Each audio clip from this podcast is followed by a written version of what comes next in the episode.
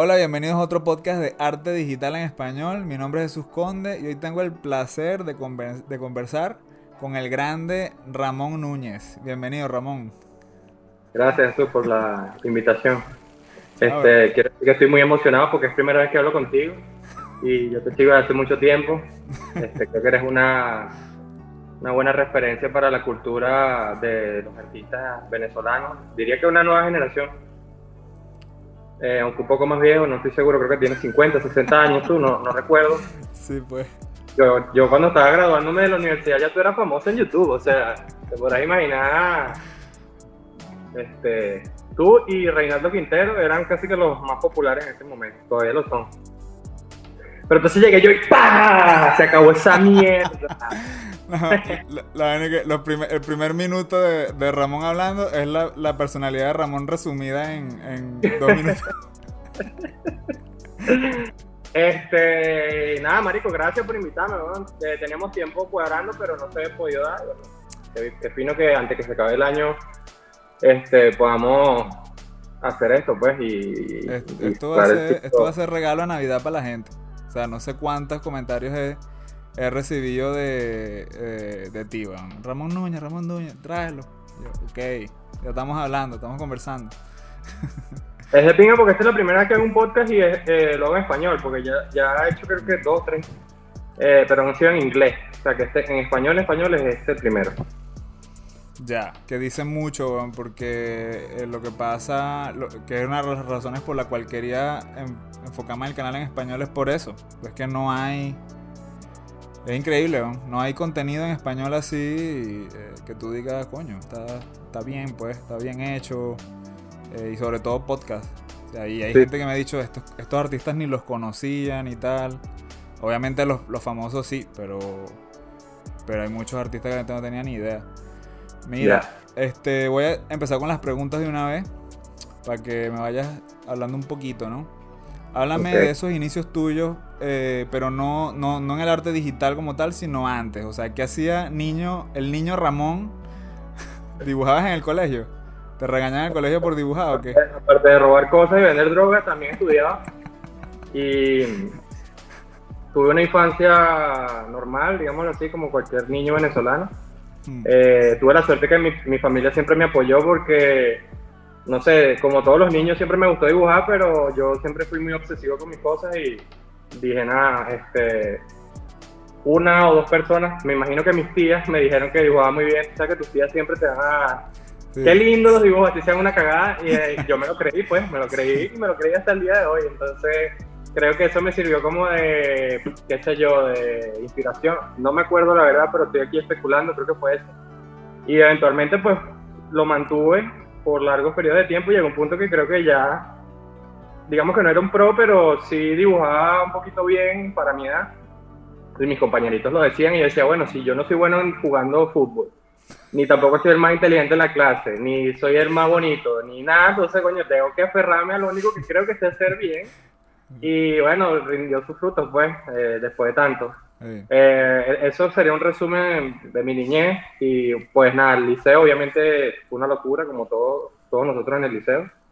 Eh, yo no fui muy disciplinado con, con, mi arte estando en el liceo. Em, pero luego pues nada, me tocó escoger una carrera y diseño gráfico era digamos la única que, que me podría, qué sé yo, asegurar un futuro profesional. Em, trabajando, qué sé yo, una agencia de publicidad, todo este tema, ¿no? Y estudié diseño gráfico en la Universidad Arturo Michelena. Eh, mm, Estaba en Valencia, en San Diego. Ah, estudié seis años allá. Pude haber estado cinco años, pero adolescencia. Era, era un Ramón joven y, y, aventurero. Entonces, nada, yo viajaba de Maracay a Valencia todos los días. Eso eran dos, tres horas en autopista. Eh, pero nada, ya aprendí un par de cosas de, digamos, las herramientas, pero en cuanto a la técnica fue algo como muy... Uh, no presté mucha atención, la verdad. Tuve, buenos profesores, pero yo era un poco eh, descuidado, entonces todavía lo soy. Eh, después de graduado, pues manejaba un poco Photoshop, pero la verdad lo que sabía hacerlo, lo sabía hacerlo tradicional. Sabía a dibujar, eh, qué sé yo, cualquier tipo de cosas, pero tradicional. Y conocí a una persona que se llama César Salvatierra, que tiene una marca de ropa, esta persona me contrató. Ah, yo, yo lo conozco. Sí, sí, sí. Ah, ¿tú conoces a Chicho? Sí. Trabajaste con él. Eh, yo fui uno de los primeros que empezó a trabajar con él en su marca de ropa en ese entonces, se llamaba Lampos. Creo que ya todavía, mm, yo creo que no sacamos ropa ahí. Sí. Y ese fue el primer trabajo que yo tuve, digamos, como artista no digital, sino tradicional. Y entre los dos, pues, colaboramos así como estudiando el mercado de lo que era la ropa y todo este peo. Mm. Em, Textil. Luego, pues, ¿cómo? Textil. Textil, eso. Eh, entonces, nada, llegó un punto que yo necesitaba más eh, referencias, necesitaba estudiar más al respecto y no, y lo único que conocía era una página que se llama Behance. Y en esta página fui viendo artistas que no hacían solo ropa, sino también hacían póster para películas, mezclaban digital con lo tradicional. Entonces yo vi una oportunidad de pues, incorporar este, esta nueva herramienta que yo no sabía utilizar muy bien. Entonces creo que me acuerdo que me compré una tabla, una tableta Genius y con esa tableta como que empecé a intentar todo este tema del, arte digital y toda esta cuestión. Y ya pues de ahí para adelante lo que hice fue mm, investigar. loco. Sí, investigar todo lo que yo veía que me gustaba, eh, que no tenía ni idea de cómo se hacía, yo intentaba hacerlo porque yo sabía que, o sea, yo no me llenaba de ilusión como diciendo que voy a invertir para estudiar, para conseguir una beca o para mudarme a un país o nada de eso. Yo, yo, yo simplemente sé, si yo no aprendo eso, nadie me va a enseñar, ¿sabes? Claro. Entonces, eh, también un tema ingreído, ¿sabes? Era como muy engreído porque, no, o sea, no era tan humilde como para asumir de que, de que no estaba preparado para hacer algo así, sino que lo intentaba. Lo intenté tantas veces que llegó un punto que, coño, mira, esto no está funcionando y tuve que empezar desde cero, prácticamente. O sea, te estoy diciendo que yo me gradué, yo tendría 22 años, 23 a los 21 más o menos. Y yo como hace 8 años, 7 años porque empecé a estudiar todos los días, que te estoy hablando de pintar fotografías todos los días. Eh, y en ese proceso tratar de entender lo que estaba haciendo y eventualmente pues supe cómo simplificarlo al punto de poderlo usar en distintos tipos de, de qué sé yo, de conceptos. Y pues nada. ¿Cuánto, cuánto, cuando tú dices pintabas todos los días, ¿cuánto pintabas al día? Más o menos, ¿te acuerdas? Coño, yo lo que pasa es que en ese momento yo estaba en Venezuela y creo que tenía un plan de salir ya en ese momento y no me podía, o sea, no tenía vida social, pues no era como que eh, voy a pintar dos horas al día y luego salgo a trotar y luego me voy con mis amigos y luego como no, o sea, mi vida, toda mi vida era estar sentado en una de estas sillas de, de plástico, ¿sabes? Las sillas de los montos, la gente hace parrillas, que son sillas de plástico. Y yo, yo me hice una mesa con, fui para EPA, EPA para los que no saben es como el Ikea aquí en España, y compré un poco de madera y me hice una mesa gigante y nada, y me sentaba yo ocho o nueve horas todos los días. Todos los días a buscar fotos a pintar las fotos y a buscar en, en dónde compartir las fotos, porque, a ver, yo no era popular para nada, entonces yo necesitaba alternativas como, por ejemplo, eh, los grupos en Facebook o los concursos en otras redes sociales, más que todo Facebook. Sí. Yo veía a otros artistas que yo seguía ahí como Evan Amundsen o X, una N cantidad de artistas que trabajaban para Blizzard, trabajaban para estas compañías y yo decía, bueno, nada, yo creo que lo más cercano, o sea, la estrategia que yo planteaba era un, tema de hacer suficiente ruido, a ver, a ver si hacía conexiones con alguien de algún tipo de industria, ¿sabes? Y al mismo tiempo estaba haciendo la, la, digamos, la parte que todo el mundo conoce, que es hacerte el portafolio y mandarlo a las compañías y tal. O sea, yo estaba haciendo esos dos al mismo tiempo. Obviamente lo de las compañías no era muy prometedor porque no tenía ninguna base en cuanto a los fundamentos, a cómo presentó un concept art, este, no entendía cómo funcionaba un estudio, no tenía idea de nada. Mm. Eh, todo lo que conocía era que sí en YouTube, gracias a Feng Su, que subía un video y explicaba chorrocientas cosas en un video. Yo en ese entonces no hablaba tanto inglés, yo entendía ahí como un 20-30%. O sea, yo lo que hacía era ver las imágenes y tratar de entender lo que podía. Interpretar. Y teorías todas locas y que, bueno, a lo mejor si hago esto, funciona, hago aquello. Eh, eh, una, de mis, una de mis teorías es que nada, eh, fake, it, fake it till you make it. O sea, tú no entiendes lo que estás haciendo, pero inténtalo y en el proceso a ver, ve si aprendes algo. Si no, bueno, intenta otra cosa, pues. Y, y, y te salían trabajos y tú le, le echabas pichón Sí, como que sí, yo lo hago y tal. Me salían tanto porque yo eh, estaba empezando, no era muy bueno, la verdad, no me llegaba tanto trabajo. Eh, ¿Pero comisiones y cosas así o...? No, pero es que yo nunca, ¿sabes? Yo creo que las comisiones llegaban a, la gente que usaba que sí, DeviantArt y estas páginas. Yo no usaba DeviantArt, yo usaba más que todo era Facebook, Twitter, Tumblr y esas páginas. Mm. Y yo no tenía ese público, ¿sabes? De, que, mira, ah, dibújame y tal, ¿entiendes? Sea, mi tía o algún familiar que me pedía que le hiciera algún dibujo. Pero yo estaba buscando pegarle a algo un poco más grande, pues, ¿sabes? Como un estudio que me, me ayudara a comprar un pasaje, qué sé yo. Eh, no sé si vas a preguntar más adelante cuál fue mi primer trabajo, pues, pero quieres que te haga el... Está por ahí eh, preparada la pregunta. No sé si quieres saltar de una vez. La, la pregunta era que cuál fue ese, ese, primer trabajo que tú dijiste, ya I did it. O sea, ya lo logré ya. Estoy listo. Eh, fue, fue burda, no, no, estoy seguro si pensé eso, pero pensé, coño, por lo menos llegó al fin algo.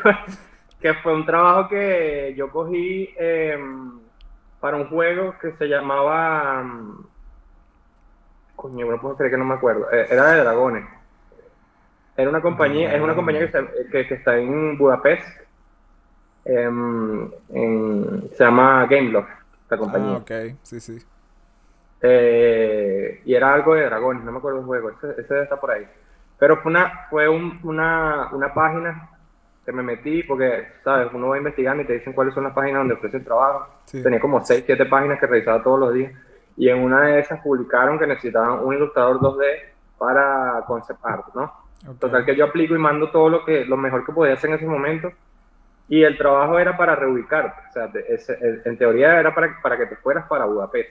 Entonces yo ya estaba viendo fotos en Google Maps de cómo se veía Budapest para imaginarme la vaina, ¿sabes? Y qué coño, nada, estoy, estoy hecho porque me habían, después me respondieron y me dijo que era, era potencialmente un candidato, ¿no? Sí. Este, pero eh, eh, no me acuerdo dónde fue que yo, este... Ah, bueno, recientemente, para, para, para un poquito más dar un contexto a la vaina.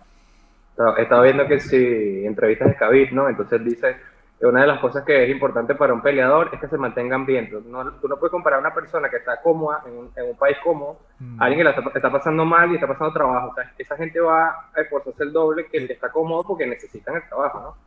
Entonces, claro, ellos me escribieron y yo parecía un piedrero. A mí me escribieron y eso era todo lo que usted me manda, yo lo hago. Así yo no sepa, yo resuelvo.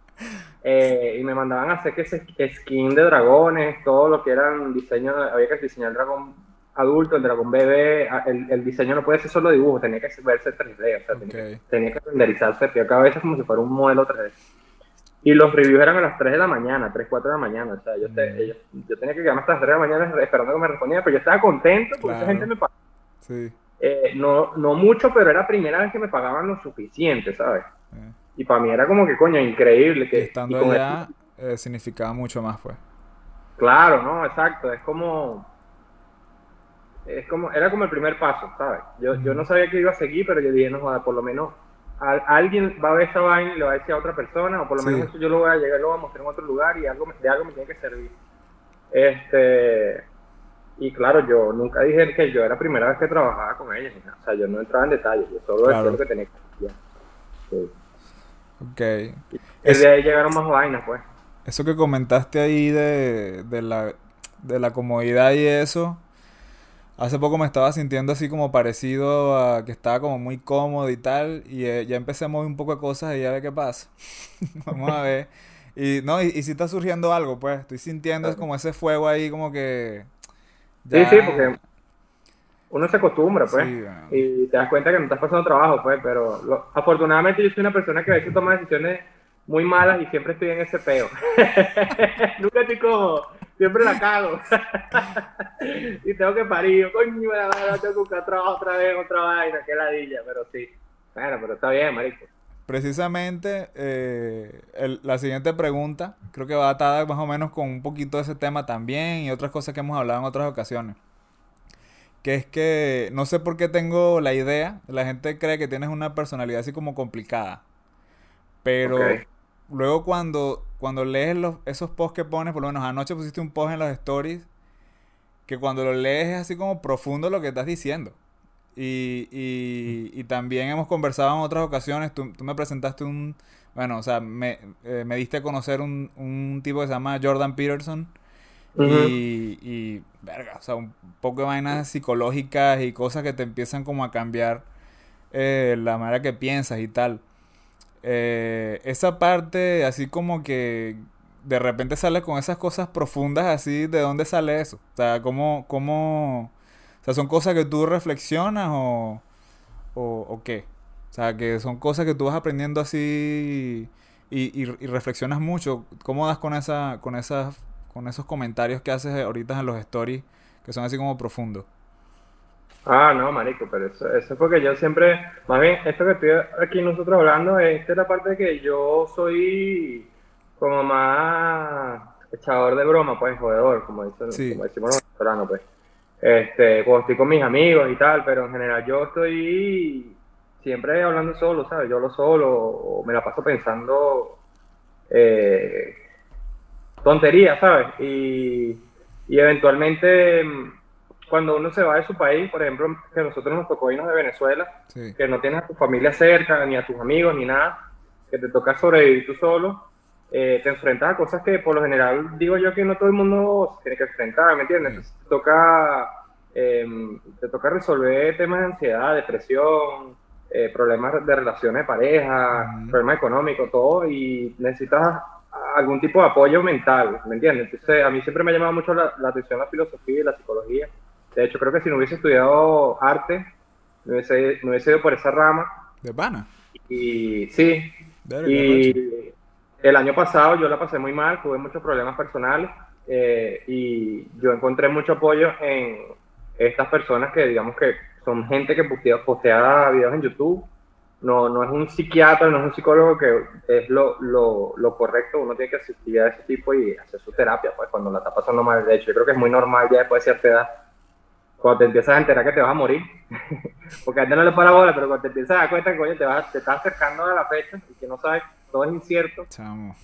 Entonces llega un punto donde yo creo que el sufrimiento te abre la, la, puerta a muchas cosas que tú de repente no estás acostumbrado. O sea, como lo que estamos hablando, pues cuando estás cómodo, eh, cuando nada cambia a tu alrededor, tú estás en un estado de orden que no te, no te, no te conduce a querer eh, entenderte o entender a los demás o nada de eso, pero cuando tú estás en conflicto o estás en conflicto contigo mismo, cuando cometes malas decisiones, o estás pasando trabajo, em, por lo general tú tienes a tu familia que te apoya y te, o tu mamá o tu papá o tu abuelo que te van diciendo qué es lo que tienes que hacer, pero estando tan lejos tú tienes que buscar alternativas. Y yo conseguí esta persona, por ejemplo Jordan, otras personas también en internet, no solamente él, que se ponen a, dicen cosas que, que, por lo general uno nunca se pregunta, ¿sabes? Porque no, no está la necesidad. Sí, que te desafían también lo que tú piensas y cosas. Y, te explican que esas son preguntas que la gente no se hace no porque no porque no lo sepa a veces, sino porque no quieren, porque son preguntas difíciles, ¿sabes? No, nadie quiere, nadie quiere nadie quiere cuestionarse porque eso te provoca más ansiedad, o sea, hay un montón de cosas, por, hay un montón de, de razones por las que la gente no, no, quiere hacerlo. Entonces yo digo, si, si ese tipo de, cuestionamientos hacen que tú mejores como persona, eh, ya yo lo hago de por sí y es como que lo acepto y, simplemente estoy tranquilo lavando los platos, o estoy cocinando, escuchando una canción y eventualmente pienso en algo y, y, eso lo aplico a distintas etapas de mi vida y en general cuando es algo que tiene alguna relación con arte, digo, bueno, voy a compartir esta idea porque yo sé que yo soy o sea, tú sabes que todos somos diferentes, ¿no? Todos somos diferentes porque todos crecemos en distintos eh, escenarios, distintas crianzas, distintas culturas, X. Sí. al final todos tenemos el mismo cableado, o sea, todos somos computadoras, me explico, todos somos, todos tenemos las mismas capacidades, pero no todos en el mismo nivel, me explico. Entonces, eh, como yo me siento ahorita, yo estoy seguro que se siente un millón de personas, ¿sabes? Entonces, el hecho de que yo me exprese, eh, no solo exponiendo un problema, sino una solución al problema, siento que también le va a ayudar al montón de gente que se siente como yo.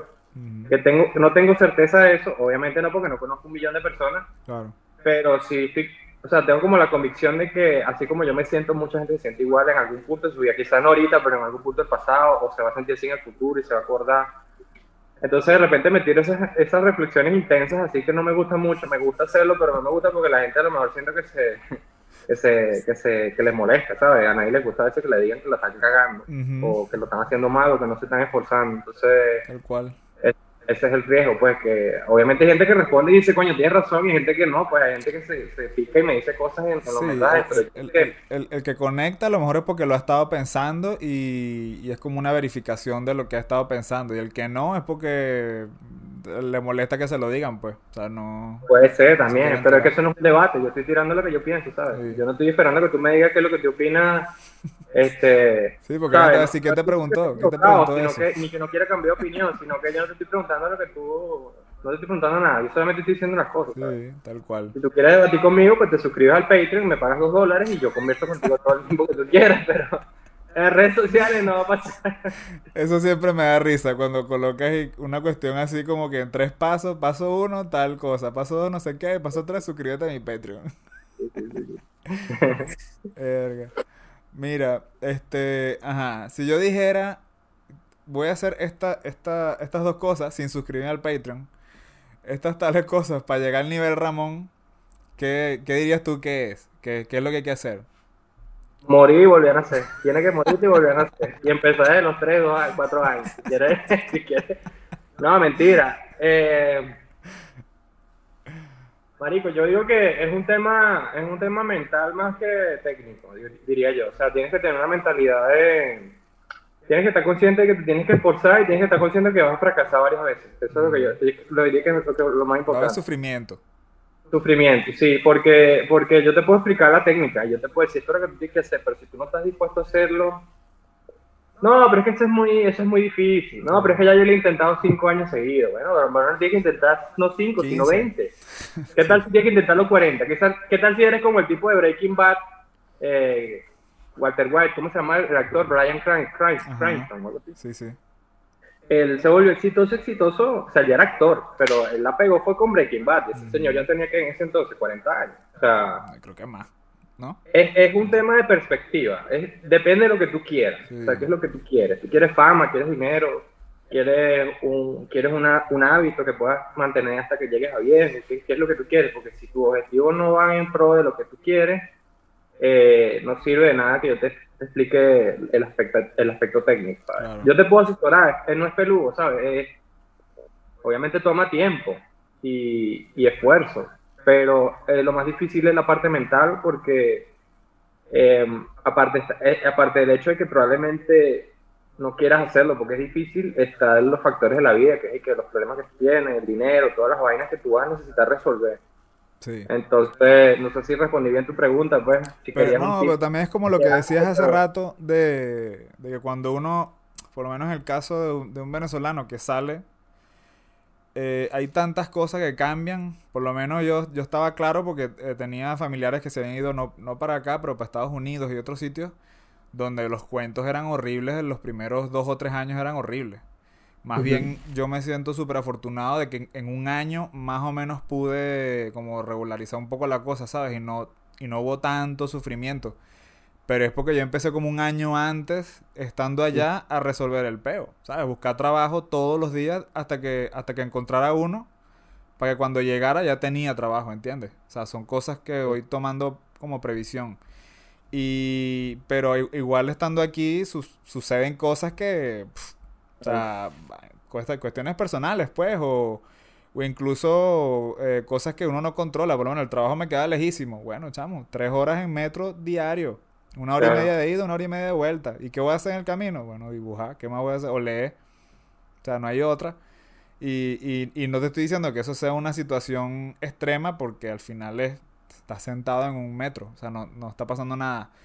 Pero No, mucha gente le cuentas eso y dice, ¿qué? No sé qué, tanto tiempo. Y, bueno, o sea, ¿qué voy a hacer? ¿Cuál es la alternativa? No tienes ninguna alternativa. O, o, o dormí en, en una habitación chiquitica, eh, no podía hacer nada. O sea, eh, comer lo más mínimo que puedas porque los reales están justo lo que tienes que comer y ya. Bueno, tú viste cómo me puse yo de flaco una foto por ahí. Sí. Eso era, eso era una combinación de cosas, pues. Entonces, después de vivir todo eso, es como que, o sea, Es, como que uno crece más rápido, no sé cómo explicarlo. Marico, es que no, no, es, no es tan difícil imaginarse lo que tienes que hacer, ¿sabes? Tú solamente tienes que ver una película de Rocky o de, de o no es esperado. O sea, yo quiero hacer unos huevos en el boxeo, tienen que pararse a las 5 de la mañana y tienen que, a las 5, 4 de la mañana y tienen que correr una hora, una vaina así. Una vaina absurda que nadie, nadie va a hacer, Ajá, pero tú, tú lo vas a hacer si en verdad lo necesitas. O sea, si alguien te dice, tú tienes que ponerte a dibujar 8 horas todos los días por un año, tienes que estar dispuesto a hacerlo y tienes que estar preparado para hacerlo. O sea, no es que te vas a sentar y lo vas a hacer y vas a comer a las 2 de la mañana y no vas a dormir y no vas a salir de repente a distraerte porque entonces no vas a poder mantener el equilibrio, ¿sabes? Pero si ese es el régimen que tú tienes que tomar, tú tienes que estar dispuesto y tienes que querer hacerlo. Tienes que, saber el precio que tienes que pagar a la vaina. Tienes que pagar un alto precio, exactamente. Eh, y puede que incluso siendo eso, tienes que estar claro que lo mejor fracasa, porque es la vida. O sea, es una cuestión de sacrificio y también de tener suerte. Aunque la gente dice, no, la suerte no existe. La suerte son todas las cosas que tú no controlas, que ocurren justamente cuando tienen que ocurrir, en el momento que tienen que ocurrir. Tú dices, mierda, yo no pensé que me iba a pasar justamente esto en este instante. Tuve suerte, pero tuve suerte que pasara, pero yo, pero me ocurrió porque yo lo estaba intentando, ¿sabes? Porque si tú estás en tu casa y no estás haciendo un coño, obviamente cómo te va a llegar bueno, a lo mejor tú tienes más suerte todavía que un amigo tuyo te llama y te dice, mira, tengo un trabajo para ti. que es pasar, ¿sabes? Pero creo que creo que a uno le llena más cuando uno se está esforzando y, le llega la oportunidad y dice, coño, yo me lo gané, ¿sabes? Y dice, no, yo me esforcé, tuve suerte, pero fue 20% suerte, 80% eh, esfuerzo. Sí. Sabías, sabías palabras de Ramón Núñez. Marico, yo soy un carajo súper inteligente, lo que pasa es que yo me lo paso diciendo estupidez. Mira, eh, háblame, ya, ya falta poco, ya falta poco.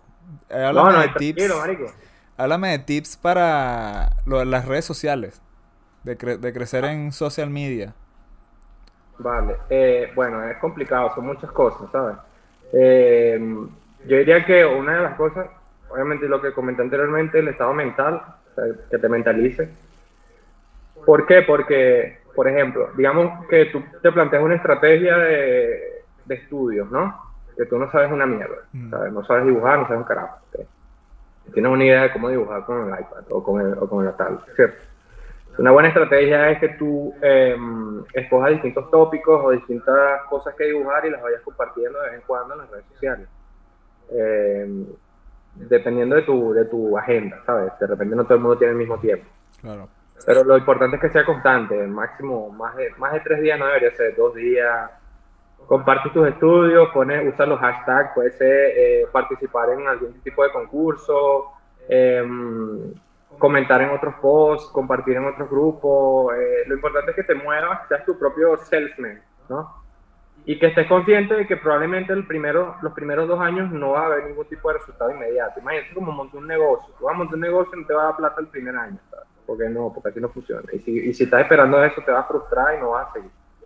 Entonces, el punto de que tú compartas tu arte en las redes sociales y que te plantees estrategias de que, te, de que permitan, digamos, mejorar tu, la visibilidad es para que tú crees un hábito y que, lo, y que lo estudies a largo plazo, no a corto plazo. O sea, que tú te acostumbres a hacerlo sin esperar nada, nada a cambio. Obviamente, vas a recibir atención y eso es importante porque, porque nada, se siente bien, que la gente aprecie lo que estás haciendo, ¿sabes?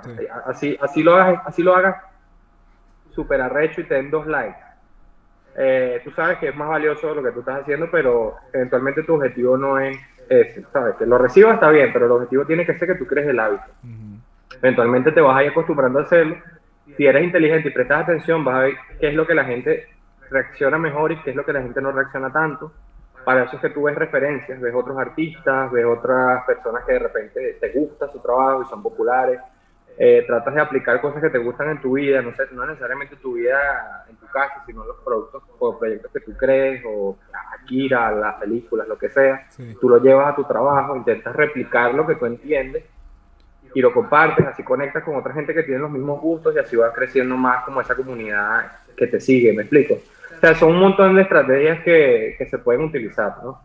Eh, el punto es que estés consciente de que, de que es un trabajo a largo plazo que no, no, es pago, o sea, es un tema de que no es, no es pago, sino, bueno, yo ahorita estoy, ahorita estoy viendo resultados, de verdad, eh, económicamente, no porque no, hay que, no, es no es porque no he podido, sino porque he estado enfocado más hacia la parte profesional con compañías y todo este tema, y no a sacarle dinero a mis seguidores, eh, vendiendo cualquier tipo de producto.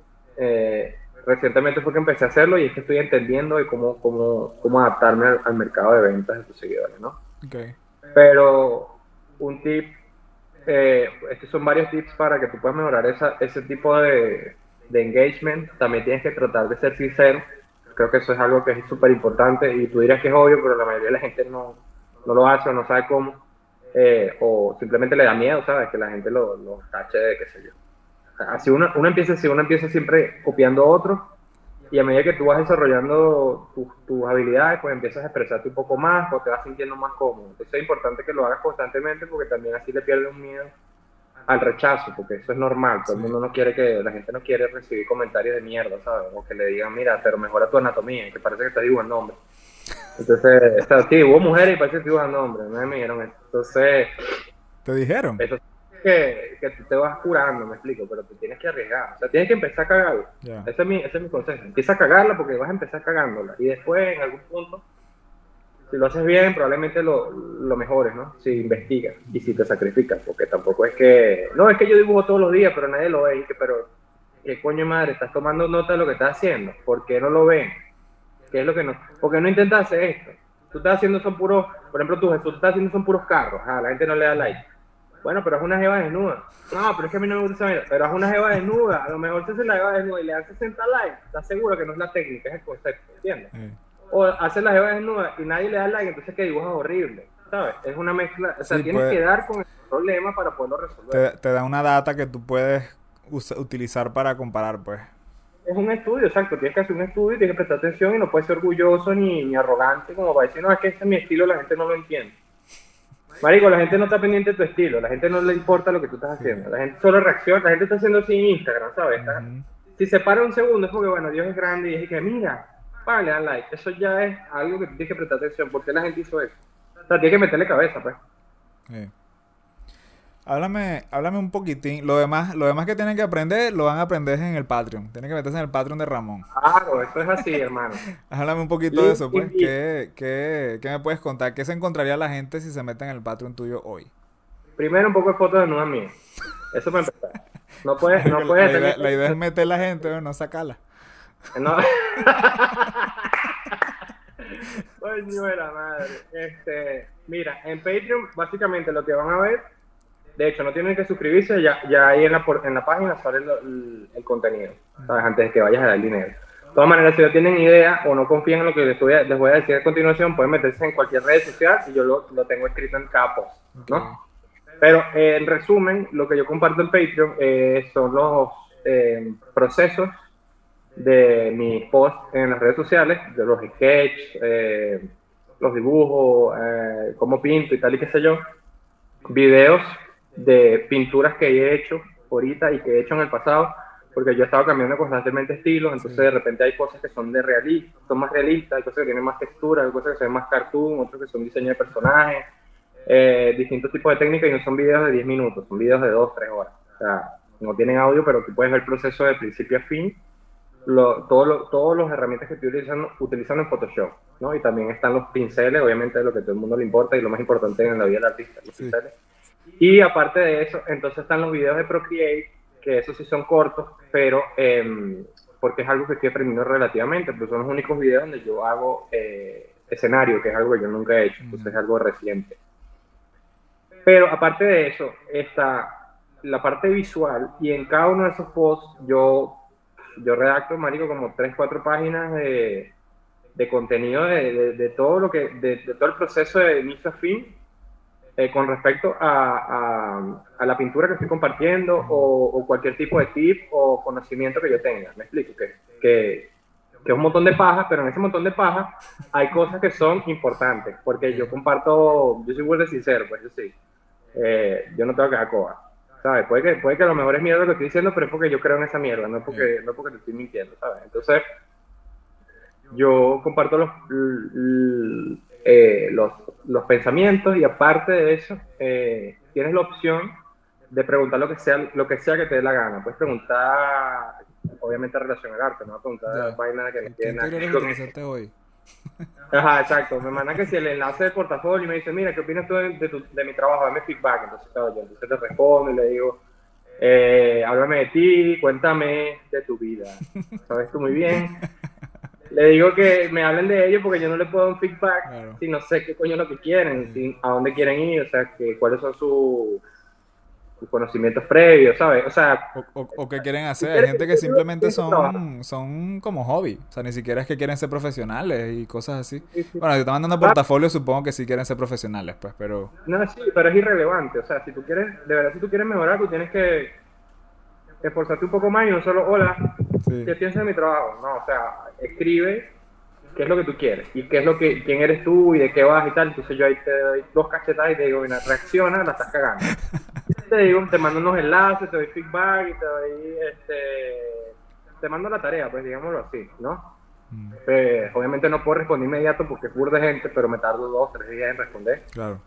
Y por lo general son son, son las mismas preguntas, casi siempre son las mismas preguntas porque la gente tiene. Por eso es que a veces tú me ves escribiendo esos posts en otras redes sociales de, cosas como que la gente no se pregunta este tipo de cosas pues un portafolio. No es porque de repente yo estoy acostado y me levanto con esa idea, sino porque son. Mm, es el resultado de, de, de, interaccionar con varias personas que hacen la misma pregunta. Si un punto donde yo hago en base a eso, pues elaboro un. Yo diría que una teoría, pero no, no, a ciencia cierta no todo el mundo le pasa, pero yo hago la prueba de ver cuánta gente reacciona. O sea, yo nunca he dejado de estudiar a la gente. Yo siempre he estado lanzando vainas y viendo de cómo reacciona mejor la gente y, a quién no reacciona la gente. Y en base a eso entonces elaboro más contenido. O sea, me voy guiando según, según la respuesta de la, de la audiencia. Ok. Inteligente, vale. Mira, la verdad que sacaron las preguntas. Pero no sé si quieres hablar de algo. Algo así. así freestyle, no sé. Tampoco vas a ponerte a decir groserías aquí, ¿no? Sí, puedo decir lo que quiera. No se puede decir groserías, ya, ya la cagué. Excepto por las que sean naturales, no, pero ahorita que te estoy dando así libertad de hablar lo que sea, no te. No, no vale. Yo creo educado. Yo vengo de Maracay. ¿Qué pasa? Este. Coño, marico, nada, pues me alegro que le estés echando bola a tu vaina de tu podcast, weón. De pana que sí. Y, ahí...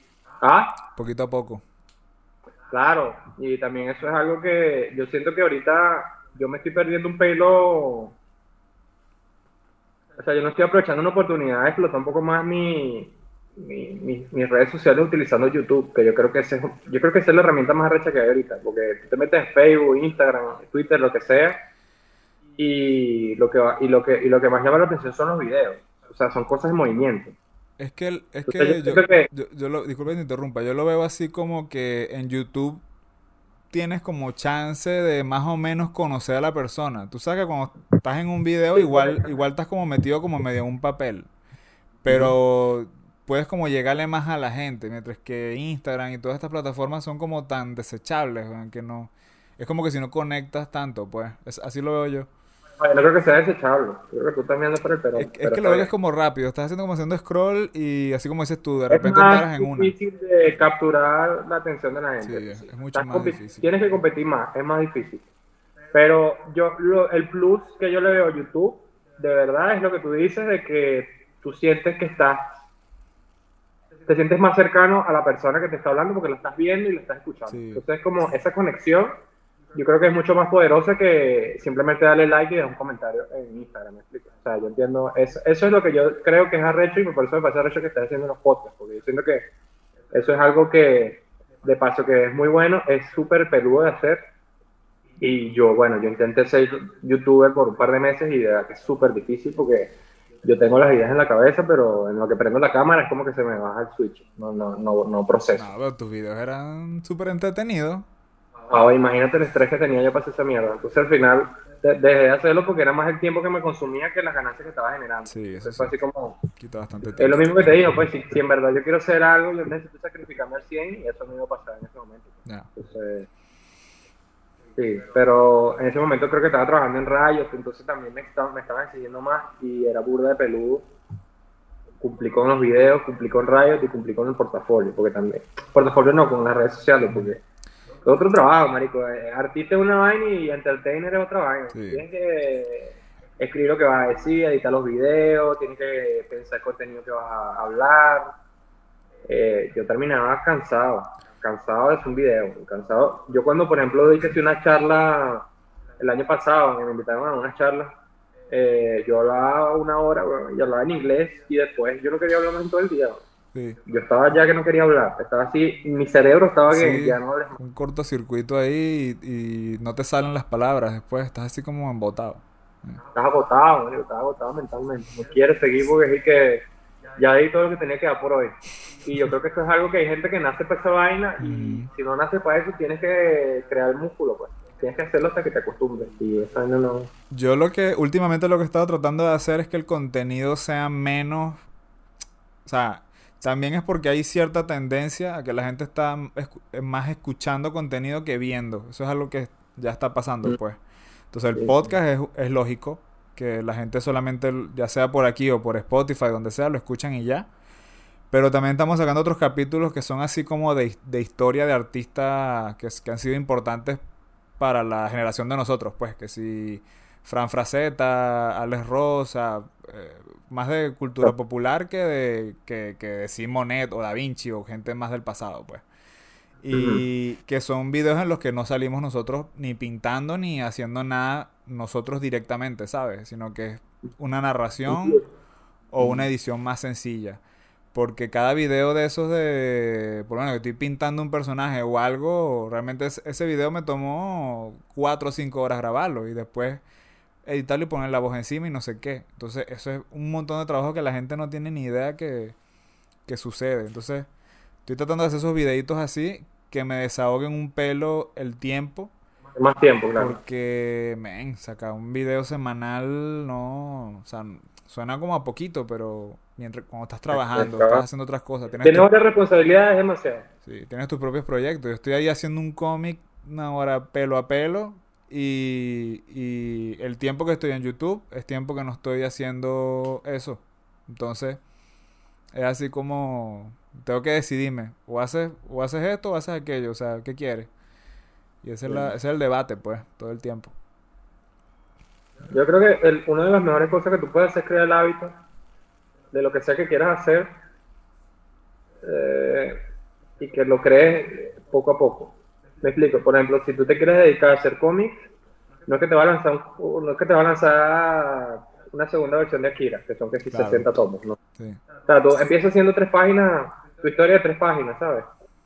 Y luego el mes que viene intentas hacer de tres, cuatro. Mm. Y en lo que tengas a cuenta, si vas a ir subiendo gradualmente, vas a estar haciendo un, un cómic de 20 páginas al mes y ni te vas a enterar. O sea, obviamente va a ser estresante, pero vas a estar en un estado mental donde va a ser más fácil de digerir, ¿sabes? Entonces, por ejemplo, lanzarse otra vez un pedo en YouTube o algo, eh, yo creo que me parece eh, inteligente lo que estás haciendo, que no es que te estás forzando, sino que estás buscando maneras de mantener a la gente ahí, porque el, problema ahorita con las redes sociales es el tiempo. Bueno, no solo las redes, cualquier cosa, cualquier producto que se saque del mercado, como hay tanta demanda y competencia, y competencia, la gente se le olvida. O sea, mañana sacan el Play 6 y ya la semana que viene la gente está hablando de otra cosa. Entonces el reto no es sacar el Play 6, el reto es mantener el tema de conversación sobre el Play 6 para que se venda lo suficiente para poder recuperar la inversión. Entonces el chiste, como tú dices, pues saca un video de esto, pero para no sacar, la, sacarte la mierda haciendo el otro, pues mientras tanto compartes otra cosa y refresca lo que ya compartiste anteriormente. Y lo, y lo otro que no quiero es perseguir el algoritmo. O sea, quiero crear contenido, o sea, que quiero crear, más no ah. hacer lo que lo que sea popular o que me vaya a dar views ni nada por el estilo. Obviamente los, views importan porque es la salud del canal, pero a largo plazo no es el plan, pues. O sea, el, plan es que sea algo que de verdad ayude a la gente y que la gente vea la cuestión y, y aprendan cosas y no simplemente entretener por entretener y, que venga un video que realmente lo que está no dice nada. Lo que yo pienso, lo, lo que yo digo a la gente cuando me preguntan lo de las redes sociales, por dónde empezar y todo este tema, eh, pues, la gente que malentiende y dice, bueno, entonces tengo que pintar lo que, lo que pinta Ramón. Por eso que yo no le, por eso que no doy tip tanto tips técnicos, porque no es, no es, un tema técnico, sino conceptual. Pero no es un tema de que tú tienes que copiar lo que yo hago, porque eso fue lo que yo encontré que podía hacer bien. Tú tienes que encontrar lo que tú haces bien y evaluar cómo responde la gente a eso en distintas... O sea, porque tú, mira, yo dibujo bien un teléfono, hoy lo voy a pintar de frente, mañana de lado, mañana así desde abajo, mañana... Y ver cuál de esas opciones es la que mejor te funciona. Y luego intenta agregarle color a esa opción. Entonces, con lo que tú me estás diciendo de YouTube, me parece inteligente que te bases siempre, igual que estas personas que me preguntan esto, en lo que les gusta. O sea, tienen que ser lo que les gusta. Y para saber lo que les gusta, tienen que preguntarse qué es lo que les gusta, ¿sabes? La gente no hace esas preguntas tampoco. Entonces, una vez que tú sabes lo que te gusta, pues tú lo, eh, tú lo llevas a, en físico y lo vuelves a intentar, lo vuelves a intentar, lo vuelves a intentar. Obviamente, si estás prestando atención y te das cuenta que sí funciona uno de esos, este, pues analizas. Por ejemplo, si tú hiciste un video sobre cómo, tú, tú tienes un video que es bastante popular de cómo hacer piel. Entonces tú dices, pero como este video que para mí es más importante, que es cómo construir una película, tiene menos views que cómo, cómo hacer piel. Entonces tú te das cuenta, entonces ahí en base, o sea, tú te das cuenta que la necesidad de la gente que está empezando en este medio es de buscar eh, de repente algo muy puntual, ¿sabes? Pero entonces no quiere decir que vas a hacer contenido muy puntual, no es que, es que la yo no quiero seguir haciendo tutoriales de cómo hacer roca, me da la no. Pero tú haces un tutorial de lo que tú quieres y aparte de eso hablas de cómo hacer roca, como un 20%. Entonces tú pones en el clic, así en el clic B gigante, cómo hacer roca y aparte aprendes una película.